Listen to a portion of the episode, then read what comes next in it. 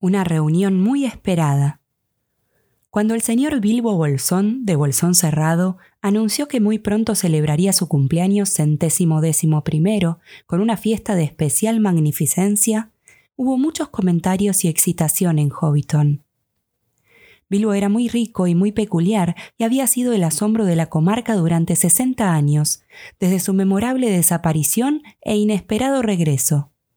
Las riquezas que había traído de aquellos viajes se habían convertido en leyenda local y era creencia común, contra todo lo que pudieran decir los viejos, que en la colina de Bolsón Cerrado había muchos túneles atiborrados de tesoros.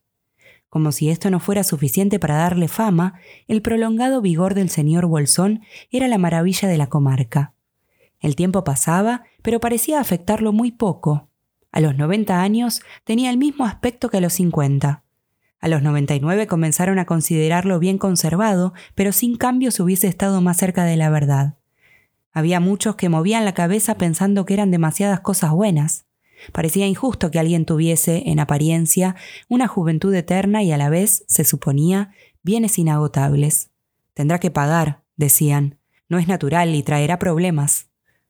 Pero tales problemas no habían llegado, y como el señor Bolsón era generoso con su dinero, la mayoría de la gente estaba dispuesta a perdonarle sus rarezas y su buena fortuna.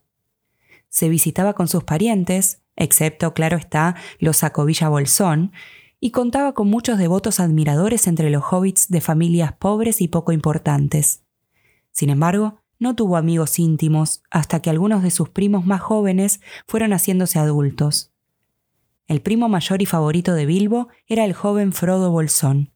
Cuando Bilbo cumplió 99, adoptó a Frodo como heredero y se lo llevó a vivir consigo a Bolsón Cerrado. Las esperanzas de los Acobilla Bolsón se desvanecieron del todo. Ocurría que Bilbo y Frodo cumplían años el mismo día, el 22 de septiembre. Mejor será que te vengas a vivir aquí, muchacho, dijo Bilbo un día, y así podremos celebrar nuestros cumpleaños cómodamente juntos. En aquella época Frodo estaba todavía en la veintena, como los hobbits llamaban a los irresponsables veinte años que median entre los trece y los treinta y tres. Pasaron doce años más. Los Bolsón habían dado siempre bulliciosas fiestas de cumpleaños en Bolsón Cerrado, pero ahora se tenía entendido que algo muy excepcional se planeaba para el otoño. Bilbo cumpliría 111 años, un número bastante curioso y una edad muy respetable para un hobbit, el viejo Tack había alcanzado solo los 130, y Frodo cumpliría 33, un número importante, el de la mayoría de edad. Las lenguas empezaron a moverse en Hobbiton y del agua. El rumor del próximo acontecimiento corrió por todo el país. La historia y el carácter del señor Bilbo fueron de nuevo el tema principal de conversación y las gentes más viejas descubrieron que los cuentos del pasado eran de pronto bien recibidos por todos.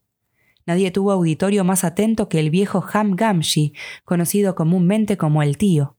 Contaba sus historias en la mata de hiedra, una pequeña posada en el camino de Delagua, y hablaba con cierta autoridad, pues había cuidado el jardín de Bolsón Cerrado durante cuarenta años y anteriormente había ayudado al viejo Cavada en esas mismas tareas. Ahora que envejecía y se le endurecían las articulaciones, el trabajo estaba a cargo generalmente de su hijo más joven, Sam Gamshi, tanto el padre como el hijo tenían muy buenas relaciones con Bilbo y Frodo. Vivían en la colina misma, en Bolsón de Tirada número 3, justo debajo de Bolsón Cerrado. El señor Bilbo es un caballero hobbit muy bien hablado, como he dicho siempre, declaró el tío. Decía la verdad, pues Bilbo era muy cortés con él y lo llamaba maestro Hamfast y lo consultaba constantemente sobre el crecimiento de las legumbres. En materia de tubérculos, especialmente de patatas, reconocía al tío como autoridad máxima en las vecindades, incluyéndose él mismo. ¿Quién es ese Frodo que vive con él? preguntó el viejo Nogales de Delagua. Se apellida Bolsón, pero dicen que es mitad brandigamo. No entiendo por qué un bolsón de Jovitón ha de buscar esposa en los gamos, donde la gente es tan extraña. Claro que son extraños, intervino un papá dos pies, el vecino del tío pues viven en la orilla mala del Brandivino y a la derecha de Bosque Viejo, un lugar siniestro y tenebroso, si es cierto la mitad de lo que se cuenta. Tienes razón, dijo el tío. No porque los brandigamos de los gamos vivan en Bosque Viejo, pero son una familia rara, parece. Se divierten con botes en ese gran río y eso no es natural. No me asombra que no salga nada bueno. pero de cualquier modo el señor Frodo es un joven hobbit tan agradable como el que más. Muy parecido al señor Bilbo, y no solo en el aspecto. Al fin y al cabo, el padre era un bolsón. Hobbit decente y respetable, el señor Drogo Bolsón nunca dio mucho que hablar hasta que se ahogó. ¿Se ahogó? dijeron varias voces. Habían oído antes este y otros rumores más sombríos, naturalmente, pero los hobbits tienen pasión por las historias de familia y estaban dispuestos a oírlo todo de nuevo. Bien, así dicen, dijo el tío. Verán, el señor Drogo se casó con la pobre señorita Prímula Brandigamo. Ella era prima hermana por parte de madre de nuestro señor Bilbo. La madre era la hija menor del viejo Tac, y el señor Drogo era un primo segundo. Así, el señor Frodo es primo hermano y segundo del señor Bilbo, o sobrino por ambas partes, si ustedes me siguen. El señor Drogo estaba viviendo en casa Brandy con el suegro, el viejo señor Gorbadoc, cosa que hacía a menudo, pues era de muy buen comer, y la mesa del viejo Gorbadoc estaba siempre bien servida. Y salió a navegar por el Brandivino. Se ahogaron él y su mujer. El pobre señor Frodo era niño aún. He oído que se fueron al río después de la cena, a la luz de la luna, dijo el viejo Nogales, y que fue el peso de Drogo lo que hizo zozobrar la embarcación. Y yo he oído que ella lo empujó y que él tiró de ella y la arrastró al agua, dijo Arenas, el molinero de Hobbiton. No prestes atención a todo lo que se dice, Arenas, dijo el tío, que no lo estimaba mucho al molinero. No es necesario hablar de empujones y tirones. Los botes son bastante traicioneros, aún para los pasajeros más apacibles. No le busquemos cinco pies al gato. De cualquier manera, el señor Frodo quedó huérfano, desamparado, como se dice, entre aquellos extraños gamunos, y fue educado de algún modo en casa Brandy. Una simple conejera, según dicen. El viejo señor Gorbadoc nunca tenía menos de doscientos parientes en el lugar. El señor Bilbo se mostró de veras bondadoso cuando trajo al joven a vivir entre gente decente. Pero reconozco que fue un rudo golpe para los Acobilla Bolsón. Pensaban quedarse en Bolsón cerrado cuando Bilbo desapareció y se le dio por muerto. Y he aquí que vuelve, los echa y sigue viviendo y viviendo, manteniéndose siempre joven, bendito sea, y de pronto presenta un heredero con todos los papeles en regla, los Acobilla Bolsón nunca volverán a ver Bolsón cerrado por dentro, o al menos así lo esperamos. He oído decir que hay una considerable cantidad de dinero escondida allí, dijo un extranjero, viajante de comercio de Cavada Grande en la cuaderna del oeste, y que todo lo alto de la colina de ustedes está plagado de túneles atestados de cofres con plata, oro y joyas, según he oído. Entonces ha oído más de lo que yo podría decir ahora, respondió el tío. No sé nada de joyas, el señor Bilbo es generoso con su dinero y parece no faltarle, pero no sé nada de túneles. Vi al señor Bilbo cuando volvió, unos sesenta años atrás, cuando yo era muchacho. A poco de emplearme como aprendiz, el viejo Cavada, primo de mi padre, me hizo subir a Bolsón Cerrado para ayudarlo a evitar que la gente pisoteara el jardín mientras duraba la subasta, y he aquí que en medio de todo aparece el señor Bilbo subiendo la colina, montado en un pony y cargando unas valijas enormes y un par de cofres. No dudo de que esta carga fuera en su mayor parte ese tesoro que él trajo de sitios lejanos, donde hay montañas de oro, según dicen, pero no era tanto como para llenar túneles. Mi muchacho Sam sabrá más acerca de esto, pues allí entra y sale cuando quiere. Lo enloquecen las viejas historias y escucha todos los relatos del señor Bilbo. El señor Bilbo le ha enseñado a leer, sin que ello signifique un daño, noten ustedes, y espero de veras que no le traiga ningún daño. Ellos y dragones, le digo yo, Coles y patatas son más útiles para mí y para ti. No te mezcles en los asuntos de tus superiores o te encontrarás en dificultades demasiado grandes para ti, le repito constantemente. Y he de decir lo mismo a otros, agregó, mientras miraba al extranjero y al molinero. Pero el tío no convenció a su auditorio. La leyenda de la riqueza de Bilbo estaba ya firmemente grabada en las mentes de las nuevas generaciones de hobbits. Ah, pero es muy probable que él haya seguido aumentando lo que trajo al principio, arguyó el molinero, haciéndose eco de la opinión general. Se ausenta muy a menudo, y miren la gente extranjera que lo visita. Enanos que llegan de noche, ese viejo hechicero vagabundo, Gandalf, y todos. Usted puede decir lo que quiera, tío, pero Bolsón Cerrado es un lugar extraño, y su gente más extraña aún. Y usted también puede decir lo que quiera, aunque de esto sabe tan poco como de cuestiones de botes, señor Arenas replicó el tío, a quien el molinero le resultaba más antipático que de costumbre. Si eso es ser extraño, entonces podemos encontrar cosas un poco más extrañas por estos lugares. Hay alguien, no muy lejos de aquí, que no ofrecería un vaso de cerveza a un amigo, aunque viviese en una cueva de paredes doradas. Pero en Bolsón Cerrado las cosas se hacen bien. Nuestro Sam dice que todos serán invitados a la fiesta y que habrá regalos, no lo dude. Regalos para todos y en este mismo mes. El mes era septiembre, un septiembre tan hermoso como se pudiera pedir. Uno o dos días más tarde se extendió el rumor, probablemente iniciado por el mismo Sam, de que habría fuegos artificiales como no se habían visto en la comarca durante casi un siglo, al menos desde la muerte del viejo Tac. Los días se sucedían y el día se acercaba. Un vehículo de extraño aspecto, cargado con bultos de extraño aspecto, entró en Hobbiton una noche y subió la colina de Bolsón Cerrado. Los hobbits espiaban asombrados desde el umbral de las puertas a la luz de las lámparas. La gente que manejaba el carro era extranjera, enanos encapuchados de largas barbas que entonaban raras canciones. Unos pocos se quedaron en bolsón cerrado. Hacia fines de la segunda semana de septiembre, un carro que parecía venir del puente de Brandivino entró en del agua en pleno día. Lo conducía un viejo. Llevaba un puntiagudo sombrero azul, un largo manto gris y una bufanda plateada. Tenía una larga barba blanca y cejas espesas que le asomaban por debajo del ala del sombrero. Unos niñitos hobbits corrieron detrás del carro, a través de todo Hobbitón, loma arriba. Llevaba una carga de fuegos de artificio, tal como lo imaginaban. Frente a la puerta principal de la casa de Bilbo, el viejo comenzó a descargar. Eran grandes paquetes de fuegos de artificio de muchas clases y formas, todos marcados con una gran G roja y la runa élfica. Era la marca de Gandalf, naturalmente, y el viejo era Gandalf el mago, de reconocida habilidad en el manejo de fuegos, humos y luces, y famoso por esto en la comarca. La verdadera ocupación de Gandalf era mucho más difícil y peligrosa, pero el pueblo de la comarca no lo sabía. Para ellos, Gandalf no era más que una de las atracciones de la fiesta. De aquí la excitación de los niños hobbits. La G es de grande, gritaban, y el viejo sonreía. Lo conocían de vista, aunque solo aparecía en Hobbiton ocasionalmente y nunca se detenía mucho tiempo. Pero ni ellos ni nadie, excepto los más viejos de los más viejos, habían visto sus fuegos de artificio, ya que pertenecían a un pasado legendario. Cuando el viejo, ayudado por Bilbo y algunos enanos, terminó de descargar, Bilbo repartió unas monedas, pero ningún petardo ni ningún buscapié ante la decepción de los espectadores. Y ahora, fuera, dijo Gandalf. Tendrán de sobra su debido tiempo. Luego desapareció en el interior de la casa junto con Bilbo y la puerta se cerró. Los niños hobbits se quedaron un rato mirando la puerta y se alejaron sintiendo que el día de la fiesta no llegaría nunca. Bilbo y Gandalf estaban sentados en una pequeña habitación de bolsón cerrado, frente a una ventana abierta que miraba al oeste sobre el jardín. La tarde era clara y serena. Las flores brillaban, rojas y doradas. Escrofularias, girasoles y capuchinas matizaban el césped y se asomaban a las ventanas redondas.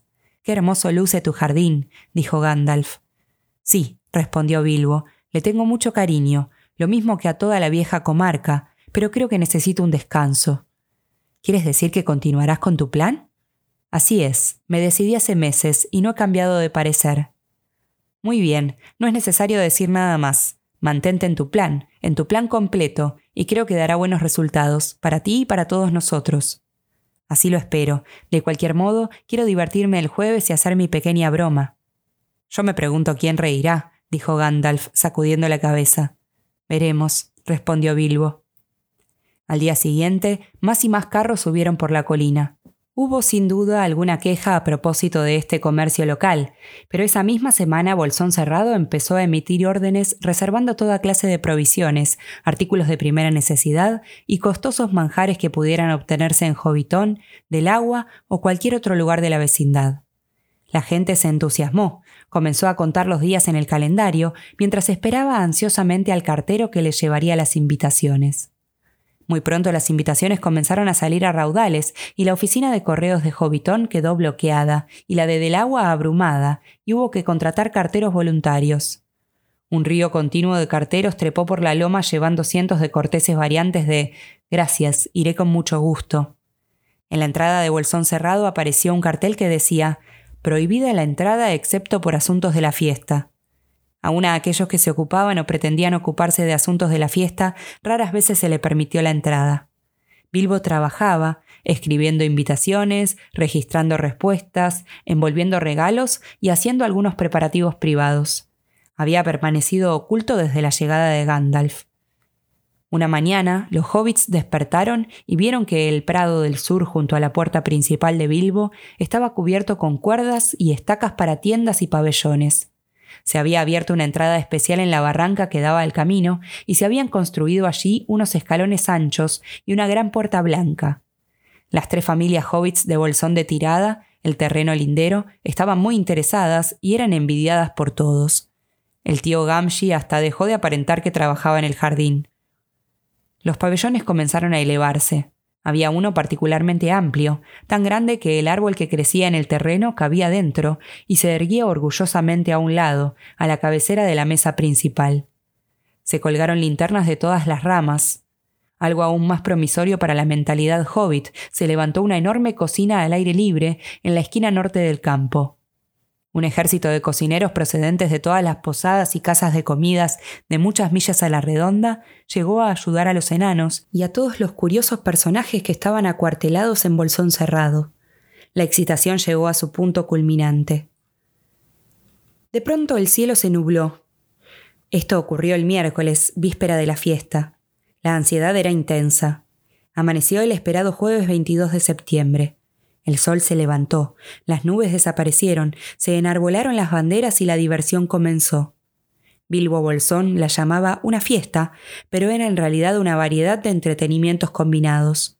Prácticamente habían sido invitados todos los que vivían cerca.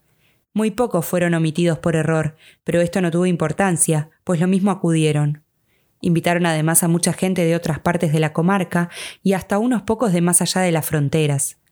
Bilbo mismo recibía a los invitados y acompañantes junto a la nueva Puerta Blanca. Repartió regalos a todos y muchos a algunos que salían por los fondos y volvían a entrar por la puerta principal. Los hobbits, cuando cumplían años, acostumbraban a hacer regalos a los demás. Regalos no muy caros, generalmente, y no tan pródigos como en esta ocasión, pero no era un mal sistema. En verdad, en Hobbiton y en Delagua todos los días del año era el cumpleaños de alguien, y por lo tanto todo hobbit tenía una oportunidad segura de recibir un regalo al menos una vez por semana. Nunca se cansaban de los regalos. En esta ocasión los regalos fueron desacostumbradamente buenos. Los niños hobbits estaban tan excitados que por un rato se olvidaron de comer. Había juguetes nunca vistos, todos hermosos y algunos evidentemente mágicos. Muchos de ellos habían sido encargados un año antes y los habían traído de la montaña y del valle, y eran piezas auténticas, fabricadas por enanos. Cuando todos estuvieron dentro, y luego de dárseles la bienvenida, hubo canciones, danzas, música, juegos y, como era de esperar, comida y bebida. Había tres comidas oficiales, almuerzo, merienda y cena, pero el almuerzo y la merienda se distinguieron principalmente por el hecho de que todos los invitados estaban sentados y comían juntos. En otros momentos había solo grupos de gente que comían y bebían, sucediéndose sin interrupción desde las once hasta las seis y media, hora en que comenzaron los fuegos de artificio. Los fuegos de artificio eran de Gandalf. No solo los había traído, sino que los había preparado y fabricado. Él mismo disparó los más extraños, las piezas y los cohetes voladores. Hubo también una generosa distribución de buscapiés, petardos, bengalas, cohetes, antorchas, estrellitas, velas de enano, fuentes élficas, duendes labradores y truenos, todos soberbios. El arte de Gandalf progresaba con los años. Hubo cohetes como en un vuelo de pájaros centelleantes, de dulces voces. Hubo árboles verdes, con troncos de humo oscuro y hojas que se abrían en una súbita primavera. De las ramas brillantes caían flores resplandecientes sobre los hobbits maravillados y desaparecían dejando un suave aroma en el instante mismo en que ya iban a tocar los rostros vueltos hacia arriba. Hubo fuentes de mariposas que volaban entre los árboles, columnas de fuego coloreados que se elevaban transformándose en águilas o barcos de vela o una bandada de cisnes voladores. Hubo un trueno y relámpago rojo y luego una lluvia amarilla. Un bosque de lanzas plateadas se alzó de pronto con alaridos de batalla y cayó en el agua siseando como cien serpientes enardecidas. Y también hubo una última sorpresa dedicada a Bilbo, que dejó atónitos a los hobbits, como lo deseaba Gandalf. Las luces se apagaron, una gran humareda subió en el aire, tomando la forma de una montaña lejana, vomitando llamas escarlatas y verdes, y de esas llamas salió volando un dragón rojo y dorado, no de tamaño natural, pero sí de terrible aspecto. Le brotaba fuego de la boca y le relampagueaban los ojos. Se oyó de pronto un rugido, y el dragón pasó tres veces como una exhalación sobre las cabezas de la multitud. Todos se agacharon y muchos cayeron de bruces. El dragón se alejó como un tren expreso, dio un triple salto mortal y estalló sobre del agua con un estruendo ensordecedor. La señal para la cena, dijo Bilbo. El susto y la alarma se disiparon inmediatamente y los postrados hobbits se incorporaron de un salto. Hubo una espléndida cena para todos, excepto los invitados a la cena especial de la familia que se sirvió en el pabellón. Se limitaron las invitaciones a doce docenas, número que los hobbits llaman una gruesa, aunque el término no se considerara apropiado para contar gente, y los invitados fueron seleccionados entre todas las familias a las que Bilbo y Frodo estaban unidos por lazos de parentesco, con el agregado especial de unos pocos amigos, como Gandalf. Se incluyeron muchos niños hobbits con el permiso de las familias, pues los hobbits no acostaban temprano a los niños y los sentaban a la mesa junto con los mayores, especialmente cuando se trataba de conseguir una comida gratis. La crianza de los niños hobbits demandaba una gran cantidad de cereales. Había muchos de los Bolsón y de los Boffin y también de los Tac y de los Brandigamo. Varios de los Cavada, parientes de la abuela de Bilbo Bolsón, y varios Redondo, relacionados con el abuelo Tac. Y una selección de los Bolger, Siniatesa, Cometa, Ganapié, Madriguera, Talabuena y Tejonera. Algunos solo eran parientes lejanos de Bilbo y otros apenas habían estado alguna vez en Jovitón, pues vivían en los remotos confines de la comarca. No se olvidó a los Sacovilla Bolsón. Estaban presentes Otto y su esposa Lobelia. Le tenían antipatía a Bilbo y detestaban a Frodo, pero les pareció que no era posible rechazar una invitación escrita con tinta dorada en una magnífica tarjeta. Además, el primo Bilbo se había especializado en la buena cocina durante muchos años y su mesa era muy apreciada. Los 144 invitados, sin excepción, esperaban un banquete agradable, aunque temían el discurso del anfitrión luego de la comida, inevitable ítem. Bilbo era aficionado a insertar fragmentos de algo que él llamaba poesía, aunque fueran traídos de los pelos, y algunas veces, después de un vaso o dos, aludía a las aventuras absurdas de su misterioso viaje.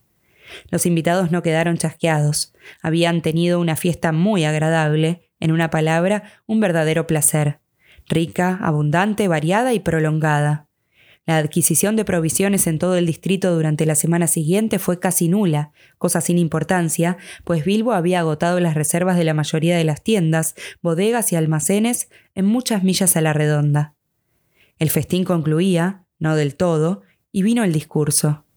La mayor parte de los invitados se encontraba de un humor apacible, en ese delicioso estado en el que se repletan los últimos rincones, como ellos decían. Estaban sorbiendo ahora sus bebidas favoritas y saboreando sus golosinas predilectas, y ya no tenían nada que temer. Por lo tanto, estaban preparados para escuchar cualquier cosa y aplaudir en todas las pausas. Mi querido pueblo, comenzó Bilbo incorporándose. Atención, atención, gritaron todos a coro, poco dispuestos a cumplir lo que ellos mismos aconsejaban. Bilbo dejó su lugar y se subió a una silla bajo el árbol iluminado. La luz de la linterna le caía sobre la cara radiante. En el chaleco de seda resplandecían unos botones dorados. Todos podían verlo de pie, agitando una mano en el aire y la otra metida en el bolsillo del pantalón. Mis queridos Bolsón y Boffin, comenzó nuevamente, y mis queridos Tac y Bolger, y Brandigamo y Cavada y Redondo, y Madriguera, y Corneta y Siniatiesa, Talabuena, Tejonera y Ganapié. ¡Ganapié! gritó un viejo hobbit desde el fondo del pabellón. Tenía en verdad el nombre que merecía. Los pies que había puesto sobre la mesa eran grandes y excepcionalmente velludos. Ganapié, repitió Bilbo. También mis buenos Covilla Bolsón, a quienes doy por fin la bienvenida a Bolsón Cerrado. Hoy es mi cumpleaños centésimo décimo primero.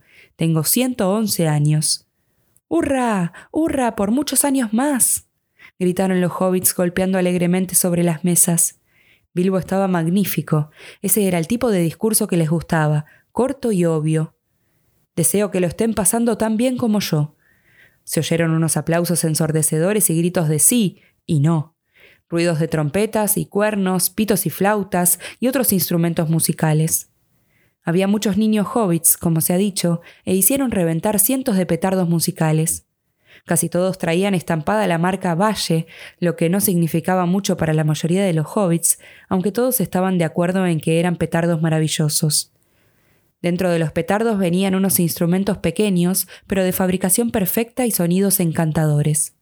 En efecto, en un rincón, algunos de los jóvenes Tack y Brandigamo, en la creencia de que el tío Bilbo había terminado, pues había dicho sencillamente todo lo que tenía que decir, improvisaron una orquesta y se pusieron a tocar una pieza bailable. El verdadero Everardo Tac y la señorita Melilot Brandigamo se subieron a una mesa y llevando unas campanitas en las manos empezaron a bailar el repique de campanas, bonita danza, aunque algo vigorosa. Pero Bilbo no había terminado. Le pidió la corneta a un niño que estaba allí cerca, se la llevó a la boca y sopló tres veces fuertemente. El ruido se calmó. No les distraeré mucho tiempo, gritó Bilbo entre aplausos. Los he reunido a todos con un propósito. Algo en el tono de Bilbo impresionó entonces a los hobbits. Se hizo casi el silencio. Uno o dos tac alzaron las orejas. En realidad, con tres propósitos. En primer lugar, para poder decirles lo mucho que los quiero y lo breves que son 111 años entre hobbits tan maravillosos y admirables. Tremendo estallido de aprobación. No conozco la mitad de ustedes, ni la mitad de lo que querría, y lo que yo querría es menos de la mitad de lo que la mitad de ustedes merece. Esto fue inesperado y bastante difícil. Se oyeron algunos aplausos aislados, pero la mayoría se quedó callada, tratando de descifrar las palabras de Bilbo y viendo si podía entenderlas como un cumplido. En segundo lugar, para celebrar mi cumpleaños. Aplausos nuevamente. Tendría que decir nuestro cumpleaños, pues es también el cumpleaños de mi sobrino y heredero Frodo. Hoy entra en la mayoría de edad y en posesión de la herencia. Se volvieron a escuchar algunos aplausos superficiales de los mayores y algunos gritos de Frodo, Frodo, viva el viejo Frodo de los más jóvenes. Los Sacovilla Bolsón fruncieron el ceño y se preguntaron qué habría querido decir Bilbo con las palabras posesión de la herencia. Juntos sumamos 144 años, el número de ustedes fue elegido para corresponder a este notable total, una gruesa, si se me permite la expresión. Ningún aplauso. Era ridículo. Muchos de los invitados, especialmente los Acovilla Bolsón, se sintieron insultados, entendiendo que se los había invitado solo para completar un número, como mercaderías en un paquete. Una gruesa, en efecto. Qué expresión tan vulgar. También es, si se me permiten que me remonte a la historia antigua, el aniversario de mi llegada en tonel a Esgarot, en Lago Largo, aunque en aquella ocasión olvidé por completo mi cumpleaños. Solo tenía 51 entonces, y cumplir años no me parecía tan importante. El banquete fue espléndido de todos modos, aunque recuerdo que yo estaba muy acatarrado y solo pude decir mucha gracia. Ahora les digo más correctamente, muchas gracias por asistir a mi pequeña fiesta. Silencio obstinado. Todos temían la inminencia de una canción o de una poesía y estaban empezando a aburrirse. ¿Acaso no podía terminar de hablar y dejarlos beber a sus anchas? Pero Bilbo ni cantó ni recitó. Hizo una breve pausa. En tercer lugar, y finalmente, quiero hacer un anuncio, Pronunció esta última palabra en voz alta y tan repentinamente que quienes todavía podían se incorporaron enseguida. Lamento anunciarles que aunque 111 años es tiempo demasiado breve para vivir entre ustedes, como ya dije, esto es el fin. Me voy. Los dejo ahora. Adiós. Bilbo bajó de la silla y desapareció. Hubo un relámpago enseguecedor y todos los invitados parpadearon, y cuando abrieron de nuevo los ojos, Bilbo ya no estaba. 144 hobbits miraron boquiabiertos y sin habla. El viejo Odo Ganapié quitó los pies de encima de la mesa y pateó el suelo. Siguió un silencio mortal hasta que de pronto, luego de unos profundos suspiros, todos los Bolsón, Boffin, Tac, Brandigamo, Cavada, Redondo, Madriguera, Bolger, Sinatiesa, Tejonera, Talabuena, Corneta y Ganapié comenzaron a hablar al mismo tiempo. La mayoría estuvo de acuerdo. La broma había sido de muy mal gusto y necesitaban más comida y bebida para curarse de la impresión y el mal rato. Está loco, siempre lo dije. Fue quizás el comentario más popular. Hasta los TAC, excepto unos pocos, pensaron que la conducta de Bilbo había sido absurda, y casi todos dieron por sentado que la desaparición no era más que una farsa ridícula. Pero el viejo Rory Brandigamo no estaba tan seguro. Ni la edad ni la gran comilona le habían nublado la razón y le dijo a su nuera Esmeralda En todo esto hay algo sospechoso, mi querida. Yo creo que el loco Bolsón ha vuelto a irse. Viejo tonto. Pero ¿por qué preocuparnos si no se ha llevado las vituallas? Llamó a voces a Frodo para que ordenase servir más vino. Frodo era el único de los presentes que no había dicho nada. Durante un tiempo permaneció en silencio junto a la silla vacía de Bilbo, ignorando todas las preguntas y conjeturas. Se había divertido con la broma, por supuesto, aunque estaba prevenido. Le había costado contener la risa ante la sorpresa indignada de los invitados, pero al mismo tiempo se sentía perturbado de veras. Descubría de pronto que amaba tiernamente al viejo hobbit. La mayor parte de los invitados continuó bebiendo y comiendo y discutiendo las rarezas presentes y pasadas de Bilbo Bolsón, pero los Acobilla Bolsón se fueron enseguida, furiosos. Frodo ya no quiso saber nada con la fiesta. Ordenó servir más vino, se puso de pie, vació la copa en silencio, a la salud de Bilbo, y se deslizó fuera del pabellón. En cuanto a Bilbo Bolsón, mientras pronunciaba el discurso no dejaba de juguetear con el anillo de oro que tenía en el bolsillo, el anillo mágico que había guardado en secreto tantos años. Cuando bajó de la silla se deslizó el anillo en el dedo y ningún hobbit volvió a verlo en Hobbiton. Regresó a su agujero a paso vivo y se quedó allí unos instantes, escuchando con una sonrisa la algarabía del pabellón y los alegres sonidos que venían de otros lugares del campo. Luego entró.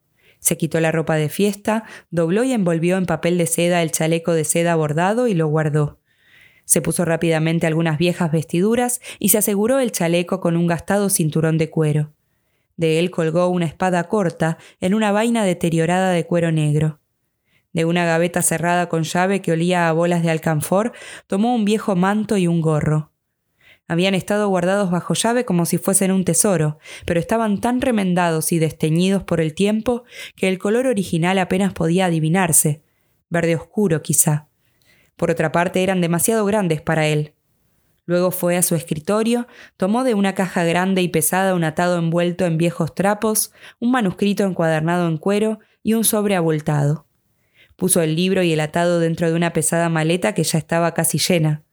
Metió dentro del sobre el anillo de oro y la cadena, selló el sobre y escribió el nombre de Frodo.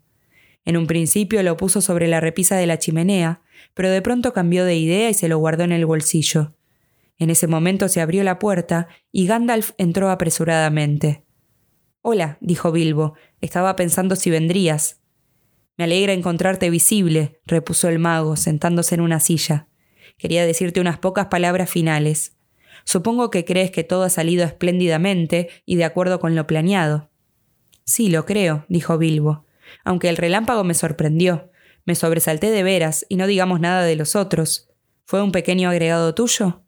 Sí, tuviste la prudencia de mantener en secreto el anillo todos estos años, y me pareció necesario dar a los invitados algo que explicase tu desaparición repentina.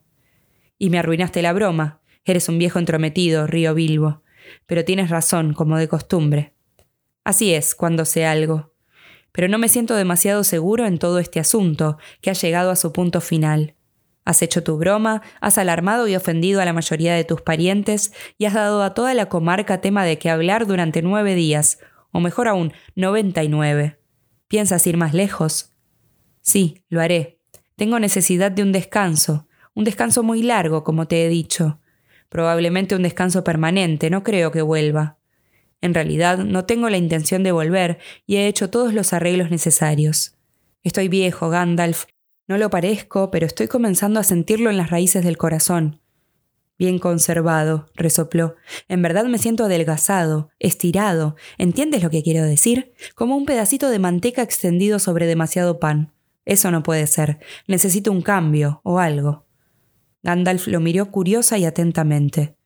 No, no me parece bien, dijo pensativo, aunque creo que tu plan es quizá lo mejor. De cualquier manera me he decidido. Quiero ver nuevamente montañas, Gandalf, montañas, y luego encontrar algún lugar donde pueda descansar, en paz y tranquilo, sin un montón de parientes merodeando y una sarta de malditos visitantes colgados de la campanilla. He de encontrar un lugar donde pueda terminar mi libro.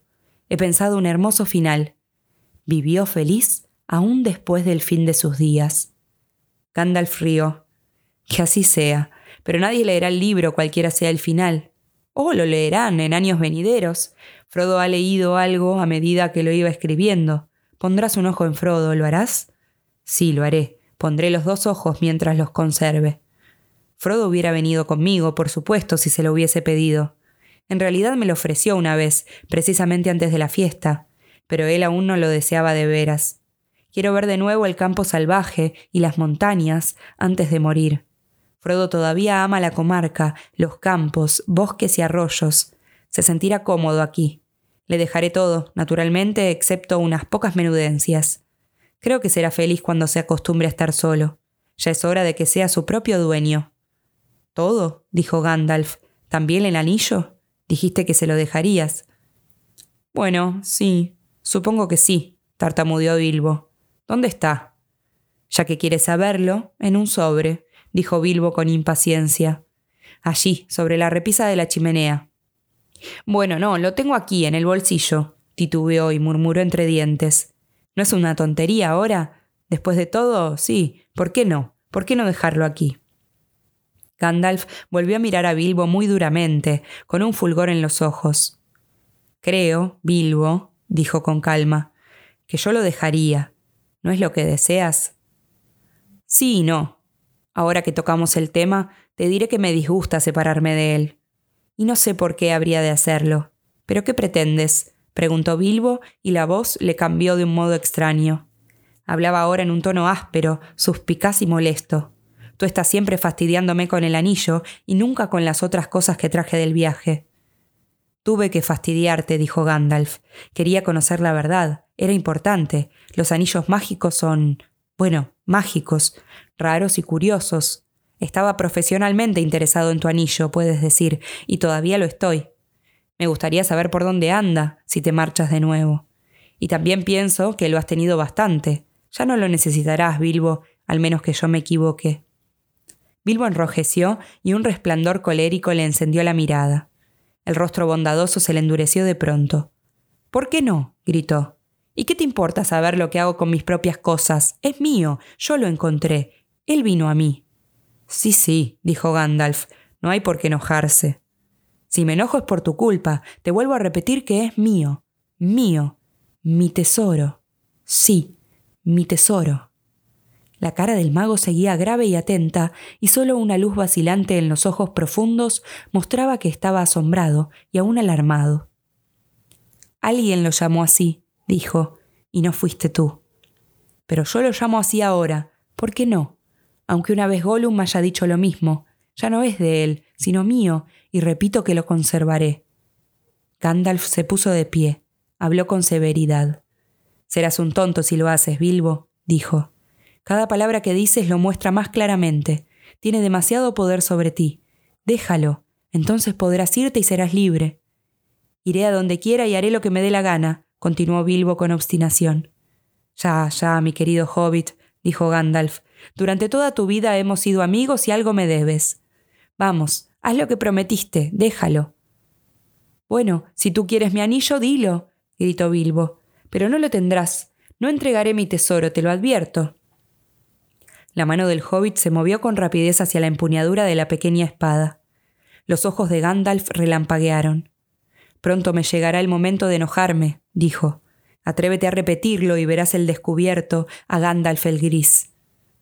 Gandalf dio un paso hacia el hobbit y pareció agrandarse, amenazante, y su sombra llenó la habitación. Bilbo retrocedió hacia la pared, respirando agitadamente, la mano apretada sobre el bolsillo.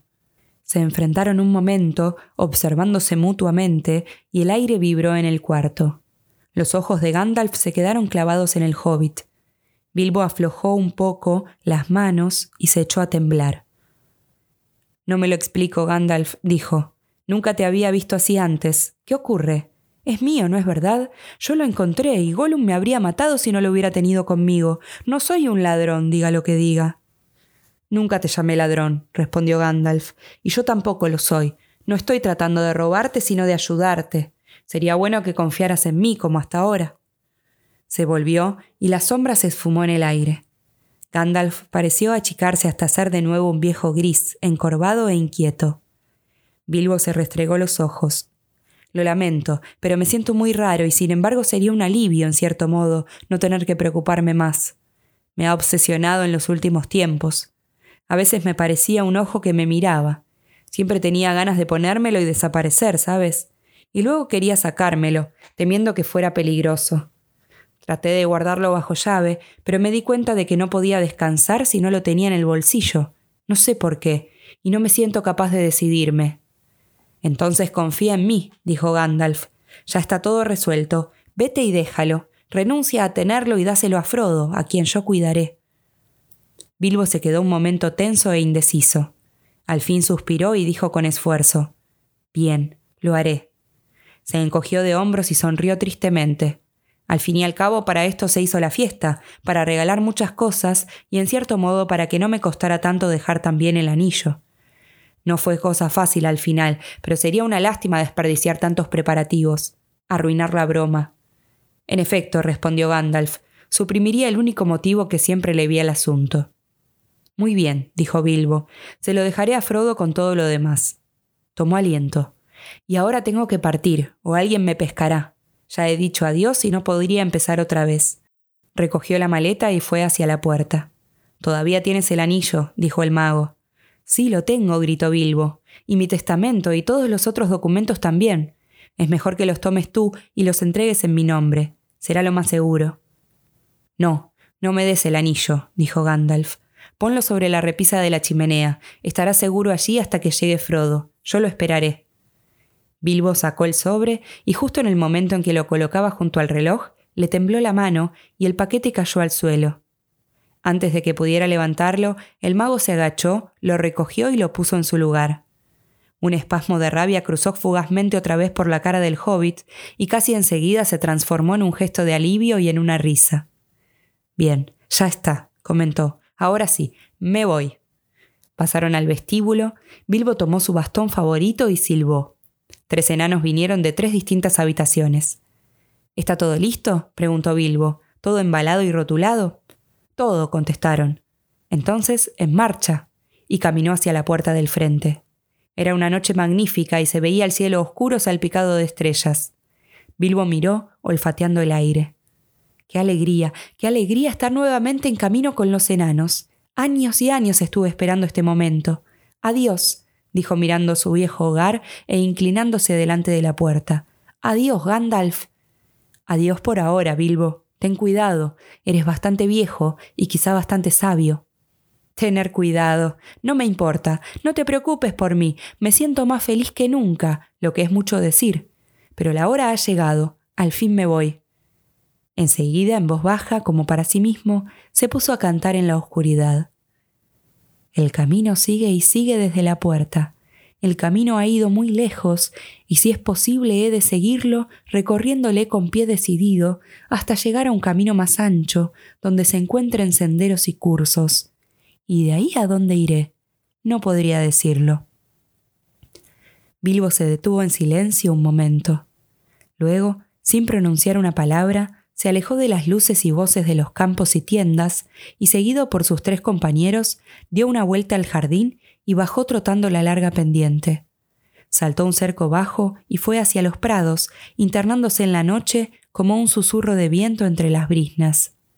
Gandalf se quedó un momento mirando cómo desaparecía en la oscuridad. Adiós, mi querido Bilbo, hasta nuestro próximo encuentro, dijo dulcemente, y entró en la casa. Frodo llegó poco después y encontró a Gandalf sentado en la penumbra y absorto en sus pensamientos. ¿Se fue? le preguntó. Sí, respondió Gandalf, al fin se fue. Deseaba, es decir, esperaba hasta esta tarde que todo fuese una broma, dijo Frodo, pero el corazón me decía que era verdad. Siempre bromeaba sobre cosas serias. Lamento no haber venido antes para verlo partir. Bueno, creo que al fin prefirió irse sin alboroto, dijo Gandalf. No te preocupes tanto, se encontrará bien ahora. Dejó un paquete para ti, ahí está. Frodo tomó el sobre de la repisa, le echó una mirada, pero no lo abrió. Creo que adentro encontrarás el testamento y todos los otros papeles, dijo el mago. Tú eres ahora el amo de Bolsón Cerrado. Supongo que encontrarás también un anillo de oro. ¿El anillo? exclamó Frodo. ¿Me ha dejado el anillo? Me pregunto por qué. Bueno, quizá me sirva de algo. Sí y no, dijo Gandalf. En tu lugar yo no lo usaría, pero guárdalo en secreto y en sitio seguro. Bien, me voy a la cama. Como amo de bolsón cerrado, Frodo sintió que era su penoso deber despedir a los huéspedes. Rumores sobre extraños acontecimientos se habían diseminado por el campo. Frodo nada dijo, pero sin duda todo se aclararía por la mañana. Alrededor de medianoche comenzaron a llegar los carruajes de la gente importante, y así fueron desapareciendo, uno a uno, cargados con hobbits hartos pero insatisfechos. Al fin se llamó a los jardineros, que trasladaron en carretillas a quienes habían quedado rezagados. La noche pasó lentamente. Salió el sol. Los hobbits se levantaron bastante tarde y la mañana prosiguió. Se solicitó el concurso de gente, que recibió orden de despejar los pabellones y quitar mesas, sillas, cucharas, cuchillos, botellas, platos, linternas, macetas de arbustos en flor migajas, papeles, carteras, pañuelos y guantes olvidados, y alimentos no consumidos, que eran muy pocos. Luego llegó una serie de personas no solicitadas, los Bolsón, Boffin, Bolger, Tack y otros huéspedes que vivían o andaban cerca. Hacia el mediodía, cuando hasta los más comilones ya estaban de regreso, había en Bolsón cerrado una gran multitud, no invitada, pero no inesperada. Frodo los esperaba en la escalera, sonriendo, aunque con aire fatigado y preocupado. Saludó a todos, pero no les pudo dar más explicaciones que en la víspera. Respondía a todas las preguntas del mismo modo. El señor Bilbo Bolsón se ha ido, creo que para siempre. Invitó a algunos de los visitantes a entrar en la casa, pues Bilbo había dejado mensajes para ellos. Dentro del vestíbulo había apilada una gran cantidad de paquetes, bultos y mueblecitos. Cada uno de ellos tenía una etiqueta. Había varias de este tipo. Para Adelardo Tac, de veras para él. Estaba escrito sobre una sombrilla. Adelardo se había llevado muchos paquetes sin etiqueta. Para Dora Bolsón, en recuerdo de una larga correspondencia, con el cariño de Bilbo, en una gran canasta de papeles. Dora era la hermana de Drogo y la sobreviviente más anciana, emparentando con Bilbo y Frodo. Tenía 99 años y había escrito resmas de buenos consejos durante más de medio siglo. Para Milo Madriguera, deseando que le sea útil, de B.B., en una pluma de oro y una botella de tinta. Milo nunca contestaba las cartas. Para uso de Angélica, del tío Bilbo, en un espejo convexo y redondo. Era una joven bolsón que evidentemente se creía bonita. Para la colección de Hugo Siniatiesa, de un contribuyente, en una biblioteca, vacía. Hugo solía pedir libros prestados y la mayoría de las veces no los devolvía para Lobelia Sacovilla Bolsón, como regalo, en una caja de cucharas de plata. Bilbo creía que Lobelia se había apoderado de una buena cantidad de las cucharas de Bilbo mientras él estaba ausente, en el viaje anterior. Lobelia lo sabía muy bien. Entendió enseguida la ironía, pero aceptó las cucharas. Esto es solo una pequeña muestra del conjunto de regalos. Durante el curso de su larga vida, la residencia de Bilbo se había ido atestando de cosas, el desorden era bastante común en las cuevas de los hobbits, y esto venía sobre todo de la costumbre de hacerse tantos regalos de cumpleaños. Por supuesto, los regalos no eran siempre nuevos. Había uno o dos viejos mathoms de uso olvidado que habían circulado por todo el distrito, pero Bilbo tenía el hábito de obsequiar regalos nuevos y de guardar los que recibía. El viejo agujero estaba ahora desocupándose un poco. Los regalos de despedida tenían todos la correspondiente etiqueta que el mismo Bilbo había escrito, y en varias aparecían agudezas o bromas. Pero naturalmente la mayoría de las cosas estaban destinadas a quienes las necesitaban y fueron recibidas con agrado. Tal fue el caso de los más pobres, especialmente los vecinos de Bolsón de Tirada. El tío Gamshi recibió dos bolsas de patatas, una nueva asada, un chaleco de lana y una botella de ungüento para sus crujientes articulaciones. El viejo Rory Brandigamo, como recompensa por tanta hospitalidad, recibió una docena de botellas de viejos viñedos, un fuerte vino rojo de la Cuaderna del Sur, bastante añejo, pues había sido puesto a estacionar por el padre de Bilbo. Rory perdonó a Bilbo y luego de la primera botella lo proclamó un gran hobbit. A Frodo le dejó muchísimas cosas y por supuesto los tesoros principales. También libros, cuadros y cantidad de muebles. No hubo rastros ni mención de joyas o dinero. No se regaló ni una cuenta de vidrio, ni una moneda. Frodo tuvo una tarde difícil. El falso rumor de que todos los bienes de la casa estaban distribuyéndose gratis se propaló como un relámpago. Pronto el lugar se llenó de gente que no tenía nada que hacer allí, pero a la que no se podía mantener alejada. Las etiquetas se rompieron y mezclaron, y estallaron disputas.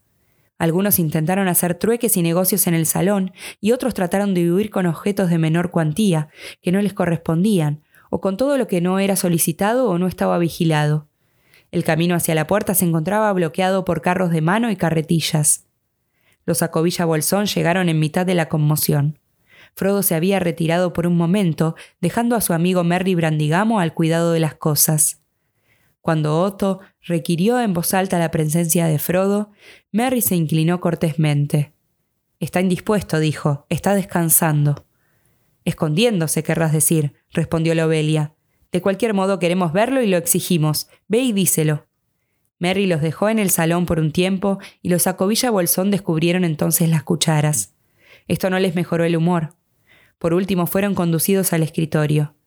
Frodo estaba sentado a una mesa frente a un montón de papeles. Parecía indispuesto, de ver a los Acobilla Bolsón en todo caso. Se levantó jugueteando con algo que tenía en el bolsillo y les habló con mucha cortesía. Los Acobilla Bolsón estuvieron bastante ofensivos. Comenzaron por ofrecerle precios muy reducidos, como entre amigos, por varias cosas que no tenían etiqueta. Cuando Frodo replicó que solo se darían aquellas cosas especialmente destinadas por Bilbo, respondieron que todo el asunto era muy sospechoso, Solo una cosa me resulta clara, dijo Otto, y es que tú eres el más beneficiado de todos. Insisto en ver el testamento. Otto habría sido el heredero de Bilbo de no mediar la adopción de Frodo. Leyó el testamento cuidadosamente y bufó. Era, para su desgracia, muy claro y correcto, de acuerdo con las costumbres legales de los hobbits, quienes exigían, entre otras cosas, las firmas de siete testigos estampadas con tinta roja. Burlado otra vez, dijo a su mujer. Después de haber esperado sesenta años, cucharas, qué disparate. Chasqueó los dedos bajo la nariz de Frodo y salió corriendo. No fue tan fácil deshacerse de Lobelia. Un poco más tarde Frodo salió del estudio para ver cómo se desarrollaban los acontecimientos y la encontró revisando todos los escondrijos y rincones y dando golpecitos en el suelo. La acompañó con firmeza fuera de la casa, después de aligerarla de varios pequeños pero bastante valiosos artículos que le habían caído dentro del paraguas no se sabía cómo. La cara de Lobelia reflejaba la angustia con que buscaba una frase demoledora de despedida, pero esto fue lo único que dijo volviéndose airadamente. Vivirás para lamentarlo, jovencito. ¿Por qué no te fuiste tú también? Tú no eres de aquí, no eres un bolsón, tú, tú eres un brandigamo. ¿Has oído eso, Merry? Fue un insulto, ¿no? dijo Frodo cerrando la puerta en las narices de Lobelia. Fue un cumplido, respondió Merry Brandigamo, y por eso mismo falso. Luego recorrieron el lugar y expulsaron a tres jóvenes hobbits, dos Boffin y un Bolger, que estaban agujereando la pared de una bodega. Frodo tuvo un forcejeo con el joven Sancho Ganapié, el nieto del viejo Odo Ganapié, quien había iniciado una excavación en la despensa mayor, donde le pareció que sonaba a hueco. La leyenda del oro de Bilbo movía a la curiosidad y a la esperanza, pues el oro legendario misteriosamente obtenido, si bien no positivamente mal habido, es, como todos saben, para aquel que lo encuentre, a menos que algún otro interrumpa la búsqueda. Frodo echó a Sancho y se desplomó en una silla de la sala. Ya es hora de cerrar la tienda, Merry, dijo.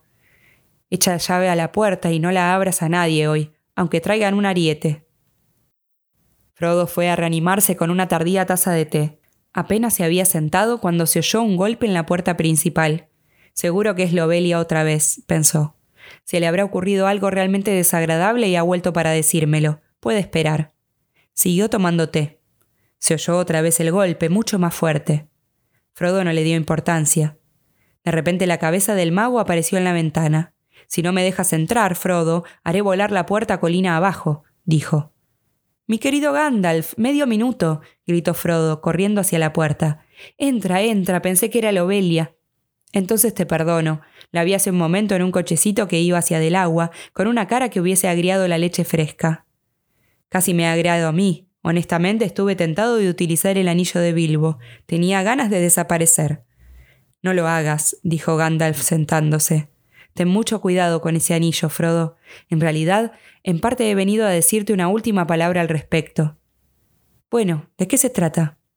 ¿Qué sabes tú del anillo? Solo lo que Bilbo me contó. He oído su historia, cómo lo encontró y cómo lo usó en el viaje, quiero decir. Estoy pensando qué historia, dijo Gandalf. Oh, no la que contó a los enanos y escribió en el libro, dijo Frodo. La verdadera historia. Me la contó tan pronto como vine a vivir aquí. Me dijo que tú lo habías importunado y al fin te la contó, y que entonces era mejor que yo también la supiera. No tengamos secretos entre nosotros, Frodo, me dijo Bilbo. Pero no la repitas. De cualquier modo, el anillo me pertenece. Interesante, dijo Gandalf. ¿Qué pensaste?